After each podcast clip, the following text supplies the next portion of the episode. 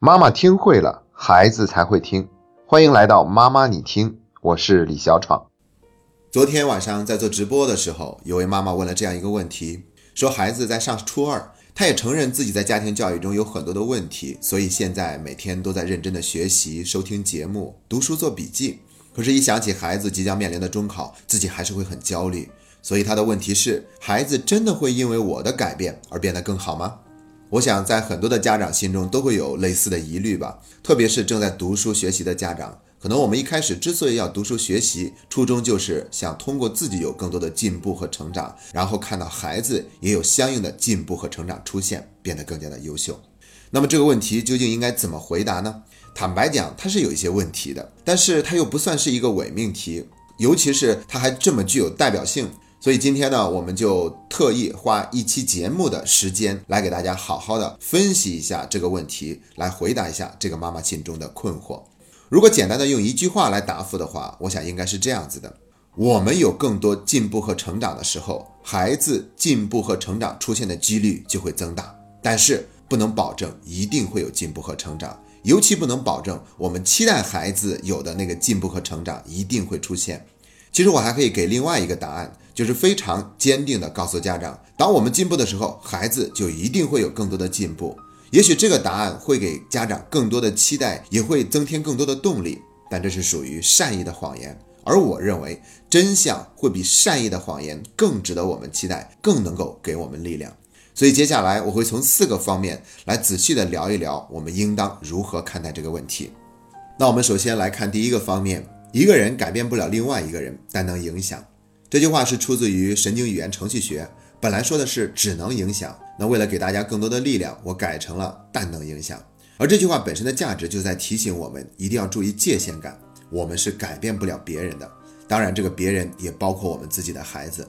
作为父母，我们给孩子的那份爱啊，真的是爱之深，望之切，所以我们要提醒一下自己，对孩子的那份期待是否是合理的，是否是切合实际的。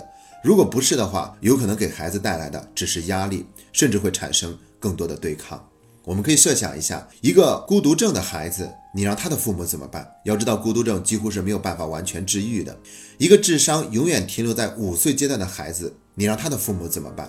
在中国，残疾人的数量占到了八千多万，这其中有相当一部分的残疾是没有办法治愈的。那这些人的父母，我们可以想象一下，他的内心是何等的煎熬、绝望和无助。但是他们还是会在接受现实的基础上，让自己努力的多做一些，再多做一些。所以听了以上这些例子，可能我们就不会再产生那么多的期待，也就不至于因为有那么多的期待而产生那么多的焦虑。这是第一个方面。第二个方面是我想问所有的家长两个问题：如果孩子注定没有办法如我们期待中的那么优秀的话，请问我们还会继续爱孩子吗？我们还会继续追求自己人生的幸福吗？我想这两个问题的答案都是肯定的。那么我们不妨再追问一下：如果这个孩子的中考成绩并不理想，没有考上那所更好的高中，请问他的人生就注定黑暗了吗？当我们这样问自己的时候，就会发现，其实我们那些期望本身都是可有可无的。更关键的地方是在于我们能为孩子做些什么。提到这里，我想起来一句话是这样说的：我们还能为孩子做些什么呢？唯有爱。放一放我们对孩子的那份期待，把焦点更多的放在怎么样去爱好孩子上面，这样才会让我们感到无怨无悔。同时呢，我们也要注意，别把自己人生的幸福全部都压注在孩子身上，这对于孩子来说是很不公平的，而且是他无法承受的。我们必须为自己的人生幸福负责。接下来是第三个方面了，叫做因上努力，果上随缘。也就是说，我们不要太过于注重于得失。更应该关注做事情的这个过程。以前我在讲座里面曾经讲过，希望孩子好跟对孩子好这两者相比，后者是更棒的。因为我们希望孩子好，这个好是需要孩子来完成的；而对孩子好，这个好是由我们家长来做到的。我们改变不了别人，所以我们能做的就是看看自己是否能够对孩子更好一些。至于孩子有没有表现得更好，那不是我们能决定的。所以这叫做因上努力。果上随缘，这意味着我们找准了着力点，找准了用力处，我们可以不断的从自身上去找到一些力量，然后让一切变得更好的可能性不断的增大。在这里呢，可能有的家长会说，我们那么努力，不就是为了期待有一个好的结果吗？那为什么我们要在果上随缘呢？因为还有一句老话叫做“人生不如意，常十之八九”。即便我们再读书学习，再进步，也许都没有办法改变人生不如意有十之八九的这个格局。但是我们能改变的是，当这十之八九出现的时候，我们能够用一种更加从容的态度去面对，而不至于像以前那样感觉那么多的痛苦和煎熬。就像《菜根谭》里面曾经说过的一句话：“宠辱不惊，任庭前花开花落；去留无意，望天上云卷云舒。”生命本身就是无常的，天地不仁，以万物为刍狗。我们没有办法改变自己遇到的事情究竟是怎样的，会不会让我们如意。但我们可以用一种更强大的内心的力量去面对它，让自己内心收获一份安宁。所以，就让我们只管耕耘，不问收获，因上努力，果上随缘。